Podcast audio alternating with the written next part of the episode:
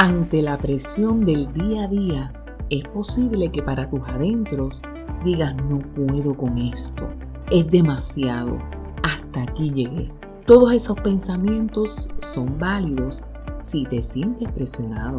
No obstante, en este episodio te presento cómo puedes empoderarte y enfrentar esos retos que te estresan y drenan. Soy tu consejera psicoeducativa, doctora Villamil, y te doy la bienvenida a este episodio titulado Es tanta presión. Estrés, ansiedad, imprevistos, exigencias, expectativas, necesidad de dar la talla o problemas son algunas de las causas para sentirte presionado. El corazón lo tienes agitado, no te concentras, estás nervioso y solo piensas en cómo atenderás lo que te tiene preocupado, es probable que sientas que tu carga es insoportable porque crees no tener los recursos, el tiempo o las habilidades para manejar los quehaceres del diario vivir. Esto te lleva a oír una voz en tu interior que te dice, tienes, debes, haz, cumple, no quedes mal, qué dirán de ti, esos mensajes definitivamente te van a generar más presión.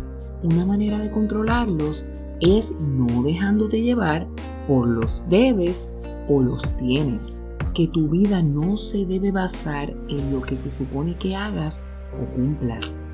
Tampoco debes permitir que te den más cargas de las que puedes soportar. Tú más que nadie sabes lo que puedes manejar.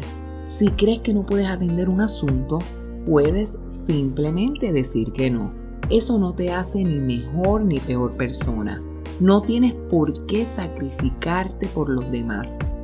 Puedes ayudar, pero hasta donde te lo permitan tus posibilidades. No te sientas mal o culpable cuando tu respuesta sea no. Otra sugerencia para manejar la presión tiene que ver con la administración del tiempo.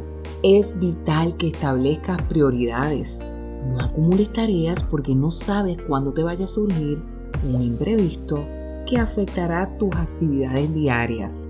Usa una agenda. También podrías hacer una lista de tareas diarias. No hagas de más, tampoco de menos. Aprovecha lo más que puedas tu tiempo. Úsalo de forma balanceada. Recuerda, hay tiempo para todo. Asimismo te aconsejo que pidas ayuda si te sientes muy saturado no tienes por qué llevar la carga tú solo. No eres un superhéroe, por lo tanto no tienes que demostrar que puedes atender todo a la vez y hacerlo todo súper bien. Trabaja en equipo, divide las tareas, asigna responsabilidades. No está mal pedir ayuda. Eso no te hace una persona débil.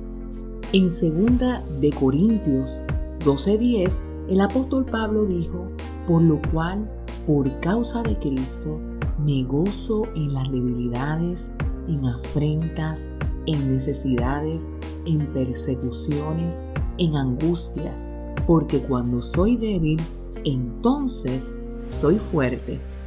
Pero ¿en qué consistía su fortaleza? Radicaba en Jesús. Él le daba las fuerzas para cumplir con su ministerio. Puede que en estos momentos estés afanado y estresado. Mas quiero decirte que no tienes por qué lidiar con este estado emocional tú solo. Hay un Dios que desea darte paz y está dispuesto a ayudarte. Él quiere que sepas que hay esperanza a pesar de tus dificultades.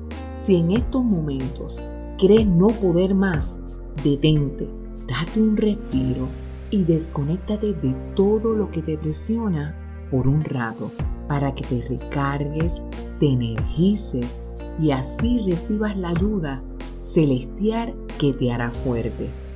Espero que este episodio haya sido útil para ir manejando tu estado emocional. No obstante, si deseas escuchar unos podcasts específicos para superar la ansiedad o la depresión, lo puedes conseguir al escribir mi yo pleno en todas las plataformas digitales. Encuéntranos en Facebook, SoundCloud, Spotify, YouTube, Instagram, X, Amazon Music y Apple Music. Se despide de ti con mucho cariño tu consejera psicoeducativa, doctora Villamil. Dios te bendiga.